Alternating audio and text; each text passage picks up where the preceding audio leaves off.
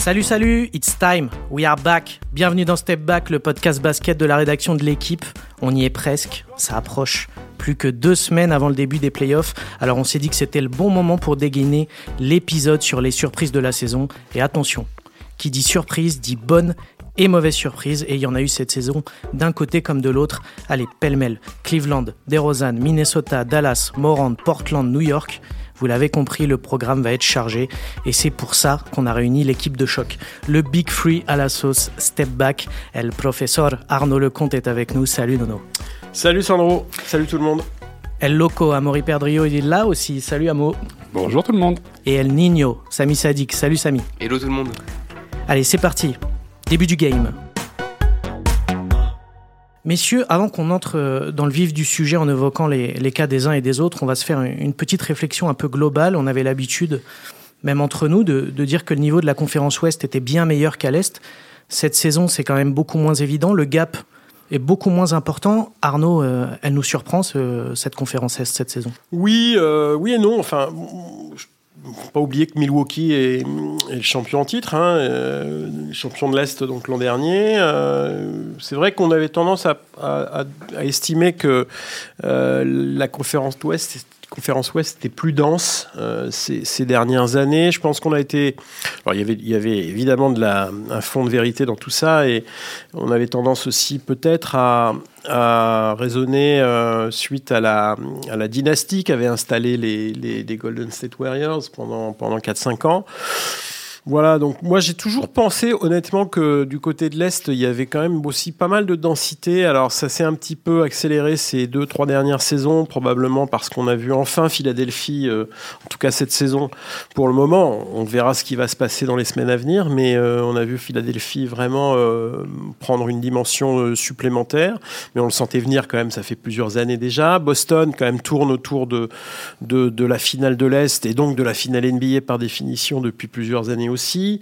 Euh, bon, on sait que Milwaukee s'est affirmé depuis trois ans. Euh, on sait que Miami a quand même été euh, un très bon finaliste et ça reste une, place très forte à l'Est depuis très nombreuses années. Donc bref, je pense qu'il y, a eu de la, il y avait de la densité déjà et elle s'est effectivement probablement épaissie cette année. on a aujourd'hui une lutte pour la première place invraisemblable. Et une lutte aussi pour les dernières places pour le play-in et pour la place qualificative en playoff, la sixième aussi. Ouais, ouais, aussi, mais euh, vraiment, ce qui est marquant, c'est quand même pour la première place. On est à moins de 10, 10, matchs de la fin de la saison. On a quatre équipes potentiellement qui peuvent terminer première, qui sont séparées par deux victoires. C'est rien du tout. C'est probablement même faudrait regarder dans les archives. Je ne sais pas si c'est arrivé fréquemment dans l'histoire de la NBA d'avoir quatre équipes dans la même conférence à, deux victoires euh, d'intervalle à moins de dix matchs de la fin.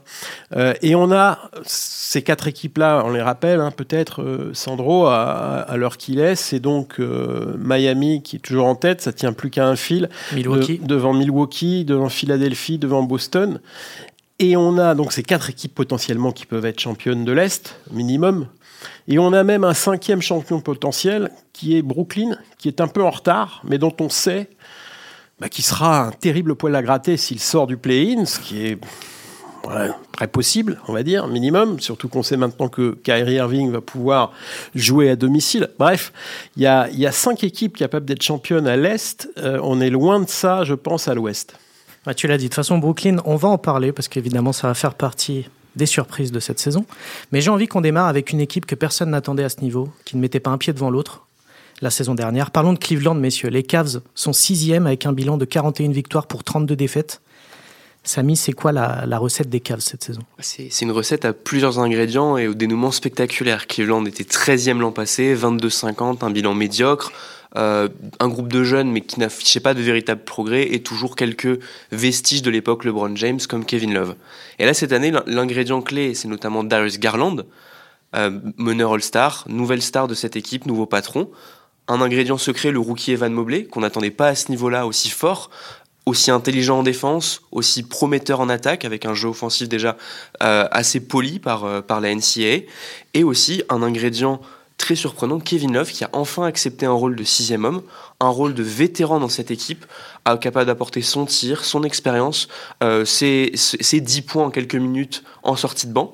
Et tout ça, bah, bien mélangé par euh, le coach JB Biggerstaff, dont on pensait qu'il pouvait être un candidat à se faire licencier assez vite, et eh bien ça amène une équipe de Cleveland qui est là, tu l'as dit, sixième, mais qui perd un peu du terrain ces dernières semaines, qui est un peu rattrapé par ce que disait Arnaud, le fait qu'on ait ces, ces quatre équipes de, l'Est qui sont bah, en train de, se mettre en ordre de marche avant les playoffs.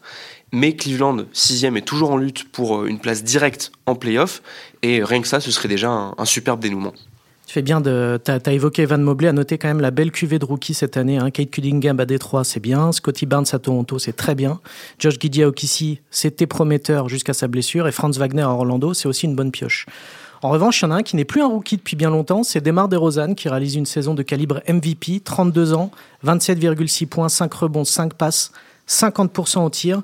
Et comme une bonne surprise ne vient jamais seule, Chicago est cinquième avec un bilan de 42 victoires et 31 défaites. Presque comme les Cavs. Les Bulls ont retrouvé le sourire à Maurice. Ça y est, ils sont lancés là. Oui, alors c'était quand on quand on a que j'ai préparé ce podcast, euh, on a mis on a mis euh, Chicago dans les bonnes surprises. Je me dis oui, mais non. C'est-à-dire qu'en fait, euh, c'était une bonne surprise qui est devenue une mauvaise. Oui. Et j'en ai d'autres comme ça à proposer. non, mais c'est c'est vrai que ça a très bien démarré. Le, vrai pari des, des Bulls, c'est ce trade de la saison dernière pour aller chercher Vucevic. Vucevic boulet entre guillemets Laurie Markkanen qui se débrouille plutôt bien à Cleveland euh, c'était de construire une équipe dont on savait pas si elle allait fonctionner ensemble et ça a pris la, la mayonnaise a pris en début de saison et on va dire que depuis quelques semaines, ça a tendance un peu à, s'étioler parce qu'il y a des blessures, des fragilités. Zach Lavine, on n'a pas vraiment vu Lonzo Ball dans cette équipe. Dont on, ce qu'on a vu surtout, c'est qu'en début de saison, il était essentiel à cette équipe. Aujourd'hui, pour moi, Chicago, cinquième, compte tenu du potentiel qu'on leur prêtait en début de saison, ce n'est pas, c'est pas la place qu'on leur prêtait. On voulait les voir euh, sur le podium. Mais ça reste une bonne surprise quand on voit les, les résultats sur, sur les années. Et c'est une bonne surprise pourquoi? Parce que c'est une des franchises qu'on attend le plus euh, du, historiquement. Il y, a, une sorte de code d'amour donc, ce qui fait, quand on les a vus reconstruire cette équipe euh, euh, solide et, solide à tous les postes, ben, on, avait envie de les voir gagner. On les a vus gagner au début de saison.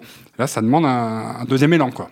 Il n'y a pas de banc surtout. Enfin, il y a un banc qui est pas très fourni à Chicago. C'est peut-être aussi pour ça que ça s'essouffle un petit peu. S'essouffle un peu. Euh, je pense que effectivement, euh, Amaury en début de saison, euh, tu as, tu as juste, tu avais, tu avais raison. C'est une équipe qui avait fait un super début. Alors là, les voir cinquième aujourd'hui, est-ce qu'on peut dire que c'est décevant? Je suis pas certain. C'est quand même, ça restera une bonne saison quand même. Maintenant, euh, effectivement, on a vu leurs limites parce que ils ont un petit peu euh, fait le all-in sur euh, trois, quatre gros gros joueurs. Il y a peu d'équipes qui ont cette densité sur un sur un, 5 majeur, mais en revanche, effectivement, il y a un vrai souci de banc et c'est ce, qui va devoir, ce qu'ils vont devoir s'employer à résoudre probablement à, l'intersaison. Et puis il y a une stat qui frappe quand on parle de Chicago, c'est ce bilan face aux équipes du top 3 de chaque conférence 16 défaites, aucune victoire. C'est le pire bilan NBA euh, dans, la catégorie. Donc ça montre que cette équipe, finalement, derrière son bon bilan, il y a bah, le travail qui a été fait face aux équipes qu'elle était censée battre. Mais alors quand il fallait battre Golden State, quand il fallait battre Phoenix ou Milwaukee, ben là c'était plus compliqué parce qu'on tombait sur des équipes avec un banc, avec un 5 majeur tout aussi effrayant et que Chicago pouvait pas tenir la cadence. Euh, dis donc, ça fait mal comme stat. Hein. 0-16 et c'est en playoff hein, qu'on verra la vraie valeur. Et malheureusement, le niveau d'expérience en playoff de cette équipe eh ben, est ultra faible. Donc on va les découvrir cette année. Je suis pas sûr que ce soit pour eux, mais ce sera déjà un, bon lancement. Allez, on enfile la doudoune, direction The North et Toronto. Ils avaient pris un gros coup de froid, les Raptors, la saison dernière. Ils ne s'étaient pas qualifiés pour les playoffs. Et là, Toronto est septième, avec 41 victoires et 32 défaites. Les Canadiens, ils sont à la lutte pour se qualifier directement en playoffs. Ils sont en forme. Samy, j'ai l'impression que ça va tout de suite mieux quand Pascal Siakam et Fred Van Vliet ont la tête à l'endroit. exactement, on l'a vu bah, cette nuit. Pascal Siakam, 35 points, 6 passes contre Cleveland, 6 tirs à 3 points, un leadership de tous les instants, 6 passes. Euh, ça va beaucoup mieux à Toronto, mais fondamentalement, on, aurait pu s'attendre à ce que ce soit une saison difficile. Kyle Lowry est envoyé à Miami euh, à l'été, c'était le, le, bah, le patron de cette équipe depuis, euh, depuis 7, 6, 7 ans. Et finalement, cette équipe, elle a passé un cap grâce à Fred Van Vliet, qui est devenu All-Star, grâce à Scotty Barnes, le rookie, qui est euh, un projet extrêmement excitant du côté du Canada, bluffant. Euh, on, a une, on a une franchise qui a prouvé qu'elle savait développer les joueurs. Il suffit de regarder Pascal Siakam entre son début, ses débuts en NBA et cette année. Scotty Barnes prend le même chemin, avec peut-être même, euh, il est plus, plus vite à plus haut niveau. Et euh, on a un Nick Nurse qui sait parfaitement utiliser les pièces de son, de son effectif.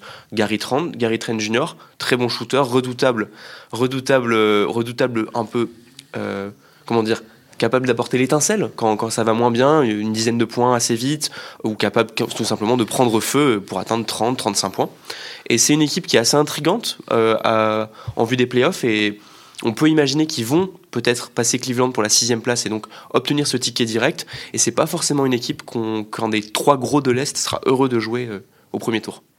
On va laisser la neige et le froid derrière nous, place au soleil et aux palmiers de la Floride. Miami est toujours en tête à l'Est, tu l'as dit Arnaud tout à l'heure, d'une courte tête, hein, juste une victoire devant Milwaukee. Et justement, est-ce que c'est une surprise de les retrouver aussi haut à 10 matchs de la fin de la régulière? Je te pose la question, Arnaud, parce qu'on en a discuté la semaine dernière. Je te mm. disais que j'étais pas forcément surpris. Je confirme, Sandro, je confirme. Pour moi, c'est une surprise parce que. Euh, c'est une surprise, euh, évidemment. C'est c'est pas Cleveland euh, qui, qui, à l'Ouest à la limite. Mais bon, euh, qui en début de saison aurait vu Miami potentiel vainqueur de la conférence? Pas grand monde, je pense. on partait tous sur Milwaukee, sur Philadelphie, Brooklyn évidemment. Donc il y avait au moins trois équipes, probablement plus, même si on, gratte un peu l'année dernière. Miami, ça a pas été une bonne saison. On se souvient qu'ils avaient été finalistes face aux Lakers dans la bulle d'Orlando, que dans la foulée, bah, ils ont enchaîné comme les Lakers d'ailleurs, ils ont fait une sale saison derrière, élimination euh, très rapide en, en playoff, euh, et même assez brutale si je me souviens bien. Euh, donc ça avait été compliqué parce qu'il avait fallu enchaîner deux saisons quasiment sans, rappelez-vous, il y avait eu un, une off-season de un mois, un mois et demi à tout casser. Donc bref, et puis bah, ils reviennent avec euh, une équipe certes renforcée avec euh, bien sûr Kyle Lowry, enfin un vrai meneur. Depuis euh, Dragic, ça avait, ça avait pas mal manqué à, Miami. Et puis surtout, eh bien cette équipe-là, elle, a, retrouvé toute sa, toute sa, toute sa force. sa force, c'est quoi? C'est du collectif. C'est un équilibre remarquable, peut-être peut-être un des meilleurs équilibres de NBA entre l'attaque et la défense, avec une, une vraie culture. Coach Spoelstra, des cadres qui sont restés en place avec Adebayo, avec Jimmy Butler, bien sûr, avec euh, les, jeunes, les jeunes talents qui s'étaient révélés dans la bulle ou, un peu avant, dans la saison qui précédait. Comme Tyler euh, Hero. Avec Tyler Hero, avec Duncan Robinson. Ils ont ajouté deux expérimentés, deux durs à cuire, euh, que sont Kyle Lowry et PJ Tucker. et puis, ils ont découvert une vraie trouvaille, un, jeune, un jeune shooter qui s'appelle Max Struss. C'est un joueur qui avait été signé au départ sur du two-way, je crois Enfin bref, qui fait une saison à 10 points de moyenne avec un bon pourcentage à 3 points, euh, qui leur amène vraiment une étincelle supplémentaire. Si tant est qu'ils en avaient besoin, ils avaient déjà Tyler Hero, qui va être probablement meilleur sixième homme de la saison avec une moyenne de points euh, à, quasiment à 20 points. Il doit être le deuxième marqueur de l'équipe tout en étant sixième. Bref, ils ont vraiment retrouvé une, un truc, quoi, une alchimie à la Miami. Alors ça veut pas dire qu'ils vont. Je mettrai pas mon, je, mettrai pas mon Bermuda sur une victoire de, sur une victoire à l'est de, de, une victoire finale de Miami parce que encore une fois elle est tellement dense cette conférence, ça va être quand même assez compliqué. On a vu qu'il y avait des petits tiraillements ces derniers jours. Il y a eu une grosse prise de tête. Altercation et entre Altercation entre Butler et son coach et Udonis Saslem pour essayer de calmer tout ça. C'était tendu. Bon, est-ce que c'est anecdotique? Probablement, mais encore faut-il, parce que ce sont des gens quand même qui se connaissent bien. Et puis c'est l'approche des playoffs et cette équipe-là, elle adore ça. Donc euh, bon, ouais, on va voir. Alors c'est pour ça que pour moi, c'est à la fois une surprise, à la fois pas une bonne, pas une surprise, pardon, et une surprise, parce que quand même. Encore une fois, qui aurait dit que Miami serait retrouvé euh, si proche de la, de la victoire, euh, de la pole position à ce mois de l'année? Je ne suis pas sûr que c'était prévu comme ça. Mais bien sûr que ça reste une place forte, on la connaît depuis très longtemps. Allez, on va mettre le cap un petit peu à l'ouest en démarrant notre petit road trip avec Minnesota. C'est une franchise dont on parle peu car c'est un petit marché et c'est une équipe qui ne se qualifie pas tout le temps pour les playoffs, qui n'est pas très régulière, mais cette année, quelque chose a changé. Ils sont septièmes, les Wolves, avec un bilan de 42 victoires pour 32 défaites et un Carl Anthony Towns monstrueux. Amaury, c'est quand même un, sacré revirement de situation cette saison. Euh. Bah, je vais prolonger ta stat.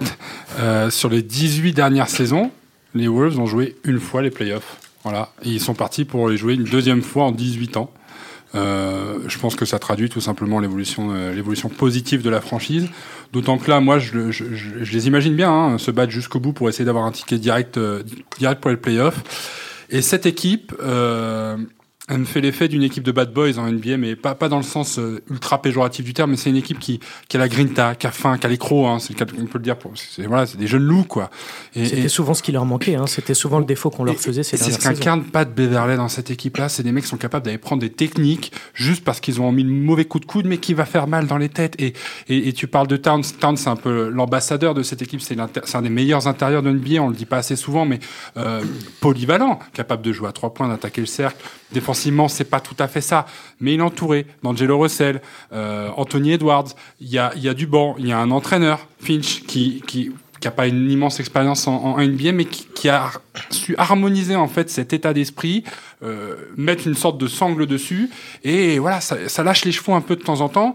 Et euh, moi, quand je vois le match contre contre contre Phoenix, euh, certes, certes, Minnesota finit par le perdre mais ils sont rentrés dans la tête des gars. Et, c'est une équipe. Euh, moi, je, mets mon, Bermuda en jeu. Je pense qu'elle est capable de gagner un premier tour de playoff, même en n'étant pas tête de série, parce que parce que est, elle est capable de faire douter un adversaire. C'est une équipe aussi qui est enfin un petit peu laissée tranquille par les blessures. On avait vraiment vu très peu du duo Towns, Russell, Edwards, enfin du trio même avec d'Anthony Edwards ces dernières saisons. Là, on a, on a un Big Three euh, qui est vraiment potentiellement qui peut vraiment casser la tête à un, adversaire de playoff au premier tour. Euh, Anthony Edwards, il fait une, deuxième saison NBA qui est très intéressante dans ce rôle d'arrière-scoreur au soutien de Towns, au soutien de Russell qui est plus en créateur. Et euh, Amaury l'a dit, il y a un banc avec des joueurs qui n'hésitent pas à, à, mettre le bleu de chauve, Vanderbilt pour euh, essayer de défendre au mieux à l'intérieur, prendre des rebonds importants, Pat Beverley pour rentrer dans la tête, plus qu'éteindre ses adversaires, mais pour euh, effectivement être ce leader, leader d'engagement qui va motiver ses jeunes coéquipiers. Et euh, Minnesota, effectivement, leur saison est déjà réussie et ces équipes qui arrivent en playoff sans, euh, sans, sans pression, on va dire, elles peuvent être très dangereuses. Deux trentenaires dans l'équipe seulement. Hein. De Beverley, 33 ans, Greg Monroe.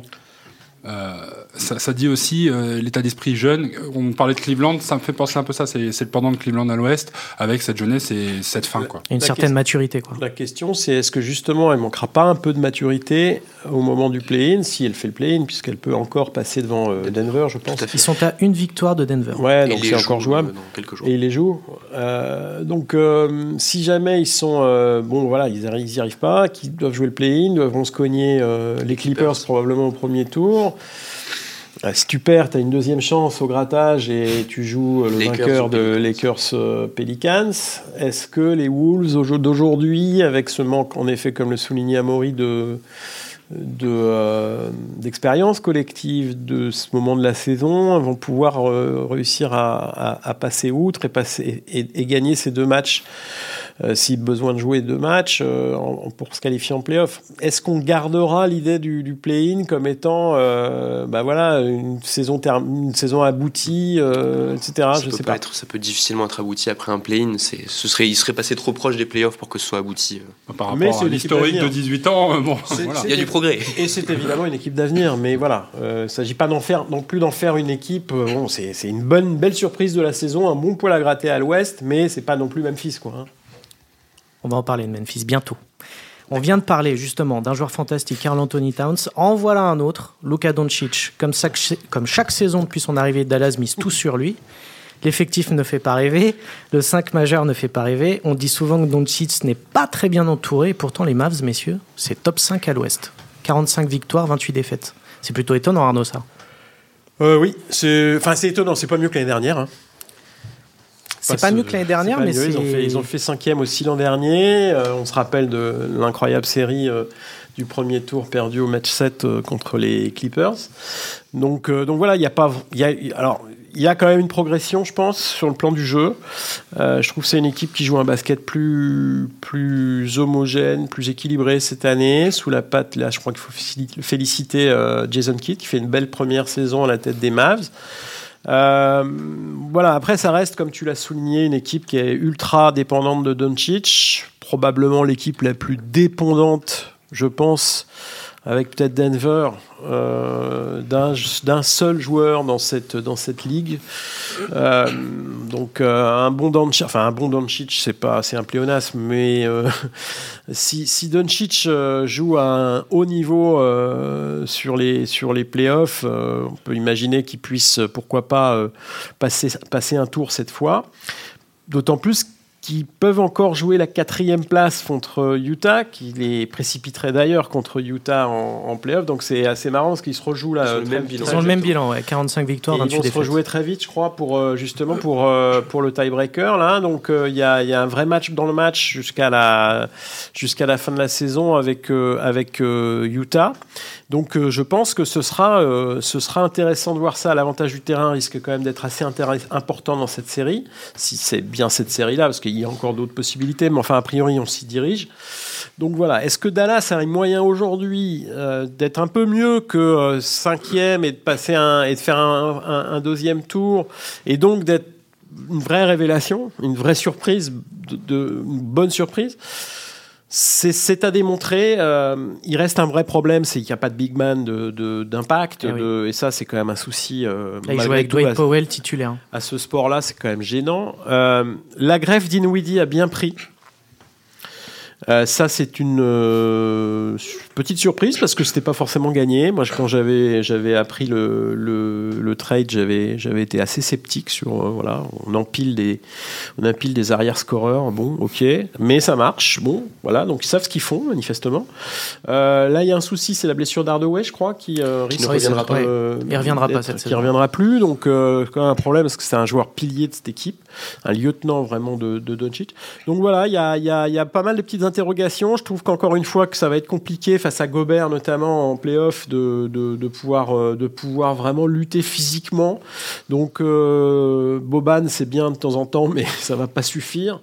Donc, euh, donc voilà, à voir. Mais oui, on peut considérer, je suis d'accord, que c'est une saison très positive pour, pour les Mavericks. Il y a aussi le, temps fort de, leur saison. Finalement, euh, c'est ce choix, Arnaud en parlait, de faire venir Dinwiddie contre Kristaps Porzingis. Donc d'abandonner le projet Porzingis. Euh, Quand il avait signé, euh, on, on le voyait presque comme peut-être deux Européens qui allaient former un duo capable de conquérir la conférence Ouest. Les promesses ont vite été rattrapées par la réalité. Porzingis n'a jamais retrouvé le niveau qu'il a affiché à New York, à Dallas. Et donc euh, Dallas a fait le choix de l'envoyer à Washington contre Dinwiddie. Ça les laisse, comme disait Arnaud, totalement démunis dans la raquette. Entre Dorian Finney-Smith, Maxi Kleber euh, ou euh, Dwight Powell, ce sera difficile de contenir, contenir Rudy Gobert ou de contenir éventuellement Nikola Jokic ou d'autres big men dominants à l'ouest. Mais avec ce qu'a montré Doncic depuis deux mois, c'est une équipe qui va, en fait, qui va suivre son capitaine, qui va qui, qui, qui est basé autour du jeu de Doncic. Et euh, sur ce qu'il montre depuis deux mois, euh, on, sent qu'il a encore progressé Doncic euh, cette année. Alors on, va, rapidement survoler les Clippers et les Nuggets, on va pas en, en faire des tonnes et des tonnes. Juste c'est assez surprenant parce qu'ils sont quand même touchés par les blessures. Les Clippers n'ont pas eu Kawhi Leonard cette saison, Paul George est absent depuis quand même plusieurs mois maintenant. Euh, les Nuggets sont privés de Jamal Murray depuis plus d'un an et Michael Porter Jr. depuis le début de la saison. Donc les Nuggets sixième, les Californiens, eux, les Clippers sont huitièmes. C'est quand même assez étonnant. Alors oui, mais justement, en, en- miroir de ce que tu disais en début de, podcast, à savoir euh, la, conférence Est a, a aujourd'hui est supérieure probablement en densité à la, cette saison en tout cas à l'Ouest, ben voilà, ça, ça explique aussi pourquoi Denver et, et les Clippers, malgré les, les énormes galères qu'ils ont pu euh, avoir cette année, ben, sont quand même dans la course au playoff. Euh, ben, c'est que l'Ouest, je pense, est bien plus faible euh, cette année. On voit bien le, le bas de tableau de l'Ouest est quand même extrêmement faible. Euh, quand on voit les Pélicans, euh, je ne sais pas si on en reparlera, mais On les Pélicans qui étaient, euh, qui étaient la, un début de saison catastrophique, je crois qu'ils perdent les. Ils étaient à neuf des une victoire, truc comme 12 ça. défaites Ouais, après alors, 13 ouais. matchs. Et qu'aujourd'hui, ils sont, euh, on se dit presque, oh, les Lakers ont quasiment aucune chance contre eux en, en play-in. Bon, c'est vous dire que je suis pas et que Zion est toujours pas revenu, donc euh, c'est vous dire que les Pelicans, euh, voilà, c'est c'est c'est quand même pas des monstres, quoi. Donc euh, au final, il- cette, cette conférence Ouest a permis probablement à certaines équipes qui sont quand même des équipes solides comme les Clippers ou les ou les et voilà les Nuggets de bah, de, de maintenir leur rang correctement malgré les pépins et de pas et de pas chavirer, quoi. Voilà. Allez, je vous ai gardé le, le gros morceau pour la fin, la pièce du boucher. Memphis, deuxième à l'ouest, 51 victoires, 23 défaites. On avait senti le potentiel évidemment la saison dernière, mais quand même, on n'imaginait peut-être pas cette équipe s'installer aussi haut dans le paysage de la conférence ouest. L'effectif est bien pensé, c'est fort des deux côtés du terrain. Et a le joueur le plus excitant de l'année dans les rangs de cette équipe, évidemment, Jamorant. Samy, ça en fait des raisons de se réjouir quand même dans le Tennessee. Ah bah, tu le dis, les, les, les ours ont, ont, brûlé les étapes, tout simplement. Euh, tu passes, ils vont, là, ils ont, ce soir, ils ont validé, enfin, la nuit dernière, ils ont validé leur qualification en playoff direct, sans passer par le play-in. Ça avait été la première victime du play-in il y a deux ans. Et ils, ont, ils avaient survécu l'an dernier pour arracher une place euh, en playoff.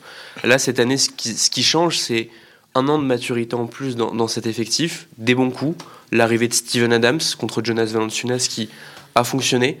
Et surtout, bah, comme tu l'as dit, Jamorant, incroyable, euh, qui a haussé son niveau pour devenir une vraie superstar de la NBA.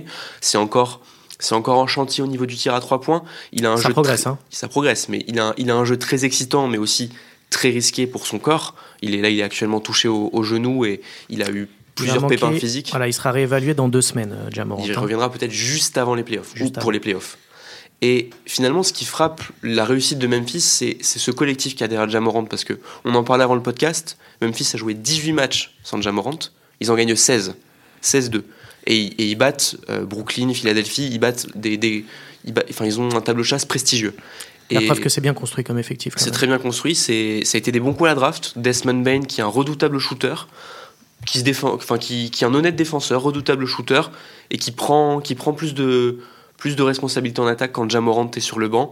Jaren Jackson Jr. qui a repris sa progression, l'un des meilleurs contreurs de la ligue, un vrai protecteur de cercle, au potentiel offensif encore très très très euh, inexploré.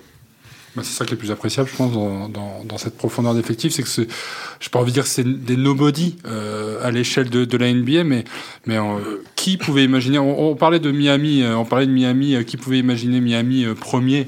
Et ben là c'est pareil, Memphis a 51 victoires et, et des victoires au panache, hein, des voilà bon, qui, qui pouvait imaginer ce jeu-là avec cette équipe-là autour de Jamorant qui, qui, qui est en pleine éclosion. Bah, je pense qu'il n'y en a pas beaucoup qui auraient mis leurs mains au feu sur une deuxième place en se disant et en gardant à l'esprit que c'est une équipe qui sera performante en playoff par ailleurs. Euh, c'est pas, euh, contrairement à Chicago qui va disputer les playoffs, mais qui manque d'expérience dans ce domaine-là, j'ai plus confiance dans la capacité de Memphis à reproduire le jeu proposé cette saison et à, à le faire perdurer, voire le, à élever son niveau de jeu pour, pour les playoffs. Et on se souvient que l'an passé, ils avaient quand même posé quelques soucis à Utah, qui avait mis un ou deux matchs à se régler pour finalement euh, prendre la série. Mais là, ils vont se retrouver euh, peut-être avec une équipe quand même compliquée dès le premier tour. Hein. Denver ou Minnesota peut-être. Du, ouais. Donc euh, à voir, euh, parce que bon, toujours la même chose, quoi. Un petit peu. euh, Bon, Minnesota, évidemment, ils se retrouvaient face à une équipe qui n'est pas plus expérimentée qu'eux. Donc on les donnera largement favoris, il n'y a pas de, pas de doute là-dessus. Mais il faut voir comment Morand se remet là un petit peu aussi. hein. Il est absent 15 jours, c'est ça? Ouais, 15 jours. Bon, ça l'emmènera Enfin, jusqu'au. Normalement, dans il- 15 jours. Oui, donc normalement il devrait être bien pour les playoffs, mais il est évident que c'est une équipe un peu comme malgré tout, même s'ils ont fait des, bonnes, des bons passages cette saison sans lui, on Mm. s'en souvient en début de saison, je crois, en novembre, décembre, hein, c'était malgré tout, je pense que sans Morant, enfin sans Morant euh, ou sans un Morant au top, euh, c'est une équipe qui euh, forcément est extrêmement fragilisée. Messieurs, on vient de distribuer les bons points pendant 20 minutes. Là, je sais que vous attendez ça. Alors, on va tirer quelques oreilles maintenant. Car des mauvaises surprises, Il y en a eu quelques-unes aussi. Alors, je vais vous proposer d'évacuer juste le sujet Lakers assez vite, car on en a beaucoup parlé tout au long de cette saison dans Step Back. Donc, euh, c'est probablement la plus grosse déception de l'année. Il y a beaucoup de choses à dire, car beaucoup de choses ne fonctionnent pas. Amaury, Il n'y a, pas- a beaucoup de choses à dire. En Ouais, fait. ouais, attends. Non, mais si tu veux, Bah, comme t'as tu veux allez, court, t'as 45 tu- secondes pour nous dire. Euh, L'autre jour, je, on- je traitais de leur énième défaite euh, de la saison le matin, et en fait, la stat euh, qui parle d'elle-même, septième campagne en 9 ans euh, avec un bilan négatif. Et là, on parle d'une saison avec LeBron James, avec Russell Westbrook qui était censé être le, le, le- le- La solution. le coup de pinceau en plus euh, au tableau pour aller chercher un, un nouveau titre. Ça n'a pas en marché. fait, à part le miracle euh, de la bulle d'Orlando, euh, c'est le même niveau que les Knicks hein, depuis 7 ans. ou huit On parlait, on parlait de- de- du titre dans la bulle qui serait une astérisque. Au- Aujourd'hui, ils sont en train de le prouver malheureusement pour eux. Je dis pas qu'en playoff, euh, ça, ça peut pas faire mal, mais à un moment donné, euh, euh, là, il va falloir une faudra intervention déjà, divine. faudra déjà sortir du play-in. Voilà. Il faudra surtout récupérer Anthony Davis. Messieurs, Portland est en train de tanker, c'est-à-dire qu'ils font tout pour perdre des matchs. Celle-là, quand même, on l'avait pas vu venir. Lillard est blessé et rejouera pas cette saison. Idem pour Yusuf Nurkic. CJ McCollum, lui, il a fait ses valises direction New Orleans. C'était prévisible cette fin de cycle, Arnaud, ou pas? Ah bah, je pense que la fin de cycle, elle a, elle a eu lieu l'année dernière. Euh, Souvenez-vous, la, la- la- la- la- le drame euh, déjà qu'avait été le, l'élimination euh, en play-in, souvenez-vous, à- dans la bulle, face au, je crois que c'était face aux Lakers, euh, de mémoire. Euh, donc, il y avait eu l'échec l'année dernière contre Denver, au premier tour. Bon, Terry Stotts qui s'en va. c'était la fin d'un cycle déjà. Donc, je- je- honnêtement, je crois pas que ce soit vraiment dès cette année que ça a été, ça a été entériné. C'était déjà l'an dernier. On se rappelle que Lillard euh, savait plus trop ce qu'il voulait faire, partir, rester. euh, Il y avait eu des rumeurs. ouais. Et puis aux Jeux Olympiques, il met la pression sur son staff avant de partir en disant je veux des actes euh, forts pour montrer Voilà. qu'on va jouer quelque chose. Et tout au long de la saison, Voilà, tout l'inverse. tout à fait. Donc, euh, bon, pff, je pense que c'est malheureusement euh, un bateau ivre depuis quelques mois, euh, cette, euh, ces, ces Blazers. On n'est pas prêt de les revoir au, au top. Je, je serais très surpris. Il faudrait vraiment une série de miracles. Euh, moi qui draft Victor Wenbanyama l'année prochaine, euh, on ne sait jamais, hein, ça peut être... euh, Mais bon, je ne lui souhaite pas parce qu'il y a eu des précédents dans le passé à Portland, chez les grands, chez les big men, qui n'ont pas toujours été des réussites. Euh, loin de là. Donc... Ouais, maintenant, ce qu'ils peuvent essayer de, faire cette année, c'est essayer de gratter un bon lottery pick. mais encore faut-il, bon, si, je crois qu'ils ils- ils feront plus les playoffs, c'est fini. Mais bon, je crois qu'il y avait un truc comme quoi, s'ils faisaient les playoffs, ils n'avaient plus le droit à ce lottery pick. Enfin bref, il y avait une petite. Euh, Là, ils font tout pour perdre des matchs. Il y hein. avait un- les 5 euh, qu'ils alignent euh, chaque ouais, jour. ouais, ouais, ouais. Donc euh, bon, ils vont aujourd'hui euh, direct dans le mur. Voilà, c'est leur pire saison depuis 2006. euh, Ouais. J'ai vu ça. Ils, étaient en playoff depuis 2014. C'est-à-dire que c'est la, c'est la plus longue, Ouais, même je crois, série NBA, je crois, de, De- qui s'achève là, du coup, euh, en, en playoff d'affilée. Euh, c'est paraît étonnant, mais c'est la, c'est la réalité apparemment. Donc oui, euh, le départ de McCollum a définitivement euh, scellé le, le- le- la reconstruction, le début de la reconstruction. Euh, avec Lillard, sans Lillard, c'est évidemment euh, maintenant euh, un, vrai, un vrai cautionnement qu'il va y avoir encore, j'imagine, à l'intersaison. Nurkic blessé, comme tu disais. Bref, il n'y a plus grand-chose actuellement à Portland. C'est Ah une, équipe de. G-League- améliorée. Et encore, je suis... je suis gentil, donc euh, bah voilà, bye bye pour les fans de Portland. Faudra se revoir dans quelques années, j'en ai peur. Samy, je me tourne vers toi. La très mauvaise surprise aussi, c'est pas avoir vu Zion Williamson sur les parcs NBA cette saison. Zéro minute, mais pas mal de vidéos Instagram. On l'a vu dunker cette semaine d'ailleurs, un petit rider au calme. hein. Il aurait fait du bien concours de Dunk. Voilà. Son bilan cette saison, deux opérations au pied, les mêmes murmures sur un éventuel surpoids et des rumeurs sur sa motivation limitée chez les Pels, qui réalisent pourtant une saison correcte après un départ cataclysmique, comme tu l'avais dit Arnaud, euh, en début de saison. J'ai envie de dire quelle déception, puisque sa deuxième saison était tellement prometteuse en fait. On avait eu un Zion Williamson en bonne santé, qui avait enchaîné beaucoup de matchs. C'était même surprenant de ne pas le voir euh, ménager euh, après une année rookie qui avait été compliquée. Et là, euh, opération au pied, il y a un retour annoncé en décembre. Finalement, le retour est avorté. Un nouveau retour annoncé en mars, mais à part cette, ce dunk sur Instagram, on n'a rien vu en fait de Zion Williamson cette année. Et c'est vraiment un problème parce qu'en fait, il a un gabarit tellement atypique que il était, on, craignait en fait ce début de carrière, des blessures au genou, des blessures au pied. Euh, il, pèse, il a un il, pèse 130 kilos et, il saute plus haut que, que certains ailiers. Il y avait un cocktail, euh, un cocktail physique qui, qui tournait pas rond en fait. Et là, on a l'impression qu'il est rattrapé par son corps. Tu l'as dit, hors du terrain, il y a eu des rumeurs comme quoi il n'était pas super engagé dans cette équipe des Pélicans, qu'il n'y avait pas des relations vraiment créées avec ses coéquipiers, alors que c'est assez embêtant puisque c'est autour de lui que les. Pélicans créent cette équipe. Ça a pris tellement d'ampleur cette rumeur que là, on lui a demandé de venir au match des Pelicans Voilà. pour encourager ses coéquipiers. Et un, un autre problème pour Zion Williamson, c'est que cet été, sa- sa- sa- son année de draft est éligible à une prolongation de contrat. On a vu l'an dernier le jackpot Luka Doncic, le jackpot Young. Que vont proposer les Pels à Williamson? Que Williamson attend-il? Qu'est-ce qu'il attend? Un contrat max ou rien? Ou veut-il euh, comprend-il qu'il a peut-être pas euh, prouvé suffisamment pour avoir ce contrat max? C'est euh, c'est l'énigme en fait Zion Williamson cette saison et c'est une des très très mauvaises surprises. Allez, on va se poser quelques instants sur la côte Est. Il faisait beau l'année dernière à New York. Ça sentait les playoffs, la renaissance. Et l'embellie est déjà finie. Et les Knicks sont retombés déjà dans leur travers, comme Julius Randle. Arnaud, évidemment. Qu'est-ce qui s'est passé à New York là Pas la tête, pas la tête, arrêtez de taper, monsieur Pizzus. que s'est-il passé à New York? J'ai envie de vous dire, mais que s'est-il passé l'année dernière plutôt? Moi, je vous réponds. Parce que l'année dernière, c'est comme, euh, comme les Lakers il y a deux ans, euh, c'est euh, voilà, une, une saison un peu. euh, Un instant de bonheur. ouais, c'est un truc paradisiaque là, tout d'un coup. Donc oui, on est retombé cette année dans le dans le psychodrame à la Knicks, quoi, à la New York Knicks. Donc Bon, c'est pas une surprise pour ceux qui suivent comme moi d'assez près les péripéties de, cette franchise. Euh, voilà, il y a eu surtout un grand drame cette année. Enfin, il y a trois grands drames. C'est les trois superstars.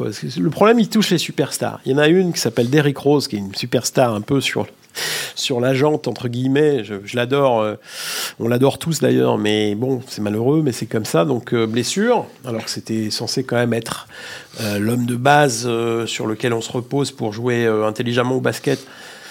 Pour Tom Thibodeau, bon, pas de Derrick Rose, ou quasiment pas. Kemba Walker, alors là encore, ça, je cherche toujours à comprendre. Je cherche non seulement Kemba Walker, mais, mais pourquoi il est venu là et à quoi ça a servi, tout ça. Et euh, écarté, hein, Walker. et, oui, qui, a, été écarté. Enfin bref, je ne vous refais pas tout, l'historique, mais enfin c'est invraisemblable. Et troisième superstar, MIP l'année dernière. Hein. Coach Thibodeau, coach of the year l'année dernière. Hein. Attention. Euh, on a euh, Julius Randle qui fait totalement n'importe quoi toute la saison, euh, qui est plus du tout au niveau où il était l'an dernier. On s'était dit bon ça y est, il s'est enfin stabilisé, ça y est, c'est devenu un, joueur mûr, un gros gros joueur NBA. bon bah patatras, voilà, quelques, quelques mois plus tard, il est redevenu le Julius Randle qu'on n'aimait pas trop. voilà, donc les Knicks ont galéré toute la saison. Euh, Evan Fournier, dans tout ça, fait une saison correcte quand même, euh, parce que... Euh, un peu moins bonne que les précédentes quand même en termes de... Ouais, en termes de scoring, mais... Un petit peu. Bon, Orlando, il avait quand même davantage de responsabilités encore qu'ici, il n'est pas vraiment numéro un à New York, hein, alors qu'il l'était vraiment à l'extérieur à Orlando, donc faut relativiser, mais il a un bon pourcentage à 3 points. C'est un des meilleurs de sa carrière même. Euh, il vient de battre, on l'a vu cette semaine, le record de 3 points sur une saison euh, de la franchise. C'est pas forcément une énorme référence, mais quand même. Euh, bref, bon, Evan là-dedans, il se débat un peu dans une espèce de, de, de, de, de ouais, de, de magma. on a peut-être, on peut lui reprocher c'est probablement pas de sa faute d'ailleurs de ne pas assez varier son jeu, d'être un peu trop sur le tir à trois points. C'est devenu un peu une machine à trois points. C'est, un peu dommage parce qu'on sait bien que c'est loin d'être que ça. Il a, il a beaucoup, beaucoup de qualité de scoring et il a une panoplie offensive quand même extrêmement complète. Donc c'est un peu dommage. Donc euh, voilà, maintenant bah, il est là. Euh, il est là et il faut qu'il, bah, il participe, qu'il, qu'il, garde un petit peu la foi qui se prennent pas la tête euh, outre mesure, mais c'est compliqué à New York hein, de ne pas se prendre la tête parce qu'il a la pression des médias, la pression des fans, et, euh, puis lui, il était venu là-bas, ben, il avait beaucoup d'espoir de vraiment donner un bon coup de fouet à sa carrière NBA, pouvoir enfin euh, être dans une équipe compétitive pour les playoffs, ben voilà, badaboum, il se retrouve encore une fois en vacances plutôt que prévu. Donc voilà, il faut pas qu'il se, faut pas qu'il se décourage et que, en espérant que ça, l'intersaison soit enfin réussie à New York. Puis il fait partie des joueurs qui défendent le plus de son équipe. Hein. C'est-à-dire que lui demander d'être ultra bon en attaque quand il fait partie de ceux qui se donnent le plus en défense, le cocktail est pas toujours facile à maîtriser. Et comme tu dis, je pense qu'il surnage bien mieux que la plupart des joueurs de son équipe. Donc, euh, que se passera-t-il cet été? Comment la franchise va réinventer une saison euh, l'année prochaine? Euh, Voilà. Pour, finir sur Evan, j'ai vu la stat. il joue 71 matchs. Il est 11, 71 fois starter. Il n'y a que deux matchs qu'il a manqué. Il me semble que c'était pas. Il n'y a, pas eu un petit coup de Covid en début de saison. C'est impossible. Si, ouais. Il n'y a que deux matchs qu'il a manqué en, en 60, sur 73. Bon, ça veut dire qu'à 29, bientôt 30 ans, il est solide le Evan. Bon, on va rapidement passer sur le cas Indiana, hein, qui a appuyé sur le bouton reconstruction en envoyant Sabonis à Sacramento et un Miles, Turner qui squatte toujours l'infirmerie. On va plutôt évoquer Atlanta. Trey Young nous offre de jolis numéros de soliste hein, depuis le début de la saison, mais c'est à peu près tout. Est-ce qu'on peut dire que c'est l'équipe la plus irrégulière de la Ligue, Samy? Forcément, c'est une, c'est, une équipe en fait qui avait fait le pari de, de reconduire en quasi-intégralité l'effectif qui avait été en finale de conférence l'an passé. Je précise juste, ils sont dixièmes et là, qui va se retrouver à peut-être manquer les playoffs. En fait, il faudra sortir un exploit vraisemblablement contre Brooklyn ou Toronto ou Cleveland pour euh, ne serait-ce qu'accéder aux playoffs. Donc c'est c'est une équipe qui en fait a prouvé que malgré elle que en fait sans Trae ça n'allait pas du tout. On pensait qu'il y avait un collectif à Atlanta que, avec euh, Bogdan Bogdanovic, avec Kevin Werther, avec euh, John Collins, Clint Capella, il y a Danilo Gallinari, il y avait il y avait moyen d'être dans cette catégorie des, des Denver. Euh, il me manque un joueur, il me manque un joueur fort, mais j'arrive à surnager. Ben en fait, non. En fait, non, parce qu'il y a, y, a, y a des nuits en fait, où l'attaque ne marche pas du tout. Il y a surtout un gros problème à l'intérieur, ça ne fonctionne pas du tout entre Clint Capella et John Collins. John Collins a été dans les rumeurs de transfert toute la, toute la saison. Clint Capella se retrouve en concurrence avec Onyeka Okongu, qui a été drafté très haut, sixième position, et qui a l'air d'avoir beaucoup de potentiel pour faire ce que fait Capella, euh, être un peu ce nettoyeur de, de ballons euh, près du cercle, capable de donner son corps en défense. Donc c'est une, une, saison très décevante et qui va probablement se, de, poser de grandes questions aux dirigeants de la franchise. Euh, bouton, bouton reset ou, euh, ou comment mieux entourer Triangle? Bah, Triangle, moi, que tu, regardes les stats, euh, il y a une vraie évolution personnelle, mais c'est peut-être ça la, traduction du, ça va pas. Ton meneur, euh, ton joueur fort progresse individuellement et ton équipe dégringole dans les classements. Donc c'est qu'il y a une sorte de paradoxe euh, dont ils n'ont pas réussi à trouver la, ni l'explication ou la solution. Euh, moi, ça me fait l'effet d'un qui a, qui, a, qui, a, un peu une pâle copie entre guillemets de ce que faisait Stephen Curry il y a quelques années, euh, sauf qu'au final, il n'y a pas la coquille pour protéger tout ça et, et, voilà faire en sorte que, que, la mayonnaise prenne quoi. Il manque, il manque un chef d'orchestre à Capella. Oui, parce que aïe aïe aïe. Très bon. Un à dire. Allez, on va, faire, on va bientôt finir. Hein. On va finir avec Brooklyn et Kyrie Irving. Et là, messieurs, il y en a des choses à dire. Le fiasco Harden, finalement transféré à Philadelphie. Le Kyrie Irving, évidemment, pas vacciné, puis écarté par les Brooklyn Nets, puis réintégré seulement pour disputer les matchs à l'extérieur par les Brooklyn Nets. En plein Covid. En plein Covid. Et finalement, il devrait pouvoir jouer aussi à Brooklyn. La nouvelle devrait tomber dans les prochaines heures. Mais que de temps perdu cette saison pour BK, qui n'est finalement que 8 à l'Est, 38 victoires, 35 défaites, alors qu'on annonçait la grande domination de cette franchise à l'Est. Ah, Maurice, c'est very bad trip cette saison à BK. Attention, attention. Ah voilà, un, ah gros, gros, pour l'instant, gros attention. Euh, il y a un truc qu'il faut pas oublier. Les gens ont tendance à l'oublier, mais quelque part, Brooklyn a subi le, le, les dispositions euh, sanitaires prises par la ville de New York, et ce sont uniquement ces dispositions-là qui ont privé la franchise de Kyrie Irving. Il y a euh, à Toronto un non vacciné n'a pas le droit de voyager, voyager, au Canada, et seule la ville de New York imposait ce, ce, ce protocole aux travailleurs locaux. Et c'était d'ailleurs ce qui, ce qui désolait la plupart du monde, c'était de voir quelqu'un non vacciné de l'équipe de Washington pouvoir venir jouer à New York et Kyrie Irving qui n'avait pas le droit de jouer pour sa propre équipe. Donc euh, Brooklyn a subi, la NBA a subi cette situation-là.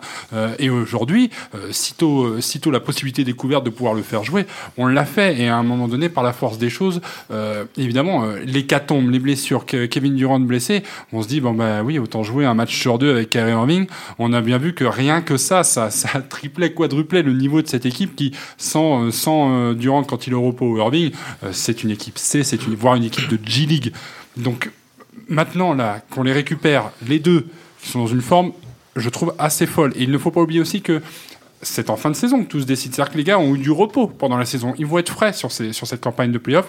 Exactement ce que dit, euh, ce que dit Arnaud. Je suis pas sûr que ce soit le moment de les prendre euh, Brooklyn. Hein. Après, Sandro, tu as, évidemment raison au sens. Euh, sur, sur, attention, c'est sur l'ensemble de la saison, bien entendu. C'est voir Brooklyn aujourd'hui à moins de 40 victoires, à, moins de 9 matchs, à moins de 10 matchs de la fin de saison. Ils sont tout juste à l'équilibre. Hein. C'est forcément un crash, j'ai envie de te dire. C'est un crash. Parce que cette équipe-là avait investi énormément ces dernières années sur des méga stars, etc. Donc, euh, être à moins de 40 victoires quand on a euh, Kevin Durant, quand on a James Harden quand même en début de saison euh, dans, son effectif, c'est bah, et Kyrie Irving évidemment, c'est c'est juste pas supportable. Sauf que bon, c'est pas tout à fait ça la réalité du moment. Que bon, Harden est parti, que Durant va être probablement très fort en playoff. Bon, c'est facile de dire ça, mais, mais en effet, juste pour soutenir ce que disait Amaury sur le fait qu'il va être euh, physiquement, théoriquement à, bloc, euh, Kairi euh, va être exactement dans le même état physique parce que bah, justement, lui, il aura joué, euh, je ne sais pas, une, vingtaine de matchs quoi, au, final sur la saison régulière. Ça a peut-être pas manqué un petit peu d'automatisme. Ah bah sûrement, sûrement, mais il y a des, Kyrie Irving et Kevin Durant n'ont pas besoin toujours d'automatisme. Ils peuvent s'occuper de tout ça tout seul, sans difficulté. Donc s'il faut gagner des matchs, quand il faudra les gagner, vous pouvez compter sur eux. Il n'y a pas grand monde qui pourra les arrêter. Après, oui, oui, sur la durée, je ne dis pas que ça va faire un champion NBA, attention. Hein. Est-ce qu'on sait si Ben Simmons va pouvoir s'intégrer dans cette équipe pour les playoffs? On aimerait bien savoir quand il va jouer déjà. On ne sait pas trop. Il n'a pas joué depuis plus d'un an, donc c'est extrêmement compliqué de mesurer ce que va apporter, ce que peut apporter Ben Simmons. Je pense qu'il faut raisonner sans lui. Alors, est-ce que cette équipe-là est capable d'aller euh, de, casser, euh, de tout casser, de casser tout, le, tout, le tableau euh, de l'Est je ne vais pas m'aventurer quand même, hein, parce qu'il y a, encore une fois, on l'a dit et répété sur cette émission, il y a du lourd à, dégommer hein, quand même, hein, le, ah top 4. Et puis déjà, il faudra sortir du play-in, parce qu'ils vont jouer Toronto ou Cleveland, voire les Bulls. Et voir les Bulls. Et ensuite euh, passer, euh, passer un premier tour euh, difficile forcément parce qu'il y aura soit Milwaukee, soit Philly, soit Miami et sans l'avantage du terrain. Ils sont qu'à trois victoires hein, de la sixième place. Hein. C'est pas si loin non plus. Hein. Ouais, bon. 10 matchs. Pas exagéré non plus quoi. Sur 10 matchs. Ouais, ouais. Non, mais ils peuvent toucher Chicago éventuellement si tu veux, mais bon, je pense plutôt que c'est voilà. S'ils sortent du play-in, ce sera euh, déjà une belle réussite par rapport à la, aux circonstances de cette saison. Et après, bon, je pense qu'ils vont être terribles à jouer. Hein. Moi, je, j'en veux pas. Hein. Je pense que pour qu'ils aillent au bout, faudra faudra que Ben Simmons se joue en fait, tout simplement parce que le, trade euh, avec euh, avec Philadelphie a, ramené deux bons éléments qui jouent déjà. un Seth Curry qui est très précieux dans son rôle de shooter à trois points extrêmement précis et André Drummond qui peut apporter son, qui peut dépanner voilà en fait. Que c'est pas une équipe qui se qui se repose sur un intérieur dominant mais il y a besoin d'avoir de la taille de du sens du rebond dans la raquette et c'est le cas avec André Drummond. Mais Ben Simmons effectivement c'est le gros point d'interrogation. Euh, il, alors en fait il est touché au dos. Donc en fait il est pas on pensait qu'il arrivait euh, en s'étant remis en forme lui à côté euh, à côté de bah, sa non activité avec Philadelphie. Finalement il est touché au dos. Donc dans quel état il sera? Est-ce qu'il sera là en playoff? Ils l'ont il est encore sous contrat pour deux ou trois saisons après c'est un gros point d'interrogation parce que si, effectivement Ben Simmons ne joue pas, je pense qu'il manque peut-être quelque chose à, cette équipe. Et, euh, on l'a à peine abordé, mais je ne pense pas qu'on puisse dire de Brooklyn que ce soit une franchise qui, fait des choix euh, à la va-vite, à l'emporte-pièce. C'est-à-dire que quand on a su que Irving ne pouvait pas jouer ne serait-ce que la moitié de la saison, euh, ils ne l'ont pas tradé. Quand la question s'est posée pour James Harden, sur le même genre de, de simagrée entre guillemets, euh, un mal-être exprimé. Enfin, je veux dire quand on fait James Harden a, tout fait quand même pour se faire trader aussi. Hein. Quand eux font, oui, mais tu peux faire le choix. Tu peux faire le choix de bloquer le joueur. Là, tu l'envoies à Philadelphie chez un concurrent direct. Quand tu fais ce choix-là en récupérant James, enfin euh, Ben Simmons, enfin tu je veux dire, il y, y, a une réflexion derrière tout ça. On peut pas imaginer qu'ils le font en disant bon, on n'a pas le choix, on va tous aborder, etc. Donc Attention, attention, je pense que c'est une équipe qui, calcule ses coups. Euh, je rappelle qu'elle a été plombée euh, au moment où Kevin Durant il arrive, euh, il arrive en, en, étant blessé pour un an. voilà quoi. Je, attention, attention. À voir, ouais. Franchement, surtout quand tu as deux éléments offensivement aussi, si forts. Ouais, enfin, c'est deux joueurs qui peuvent mettre 50 points sur chaque match, quoi. Chacun. Dans le même match. Non, non, bien sûr que non, mais mais à partir de là, euh, ils ont quand même. Euh, autour, il y, a des, y a des joueurs. Alors, ouais, il n'y a pas de grands noms, ok. Ou il y a des joueurs un peu sur le retour et tout ça, ok. Mais c'est quand même, je pense, l'important, c'est pas tellement la capacité individuelle de ces joueurs-là, c'est leur capacité à tenir un rôle. Voilà, parce qu'en playoff, c'est comme ça que ça fonctionne. Il y a une hiérarchie qui est établie, il y a les deux, les, deux, les trois, voire les trois stars, trois euh, joueurs prioritaires, et puis autour, il y a des joueurs pour, défendre, il y a des joueurs pour prendre des rebonds, il y a des joueurs pour euh, mettre du tempo, pour euh, voilà, il y a, vraiment quelque chose qui est organisé. Et c'est pas forcément des grands noms qu'on a besoin là. C'est surtout d'avoir des gens qui sont qui jouent ensemble, qui défendent ensemble et qui sont euh, bah voilà, qui n'ont pas d'ego particulier, etc. À partir du moment où les égos de Irving et Durant sont acceptés par le reste, et je vois pas comment ça peut être, il peut, peut en être autrement. Je pense que ça va être, ça peut former un gang qui peut être pénible à jouer. Maintenant, ils vont partir en contre, ils auront jamais l'avantage du terrain. Donc ça va être, sauf si euh, vraiment ils passent devant tout le monde là, enfin bon, encore une fois, il reste que 9 matchs, hein, et puis de toute façon, ils n'auront pas l'avantage du terrain jusqu'au bout, ça c'est une certitude. Donc, euh, bon, méfiance quand même, quoi. Hein. encore une fois, je, parlais de prétendant au titre en début de, de, podcast. C'est peut-être un peu exagéré, mais quand même, quoi. Euh, voilà. Ah, ça, ça, reste une équipe où il y a Kevin Durant, donc d'office, de définition, ça reste une équipe qui est prétendante au titre. L'année dernière, ça passe à un pied. Hein à un pied, ouais. Voilà. Un yep. Eh ben, je crois que ça sera le mot de la fin. Il est très bien, messieurs. On a fait le tour. On les a Warriors, été. non On dit rien Tu veux dire quelque chose sur les Warriors, Ouais. euh, Arnaud Ouais, Vas-y. ouais, ouais, non, parce que dans la série, euh, le- la thématique de, de, de, de- de l'émission, euh, c'était euh, bonne surprise. Oui Ça commence à tourner vinaigre, quoi. C'est ça que je veux dire.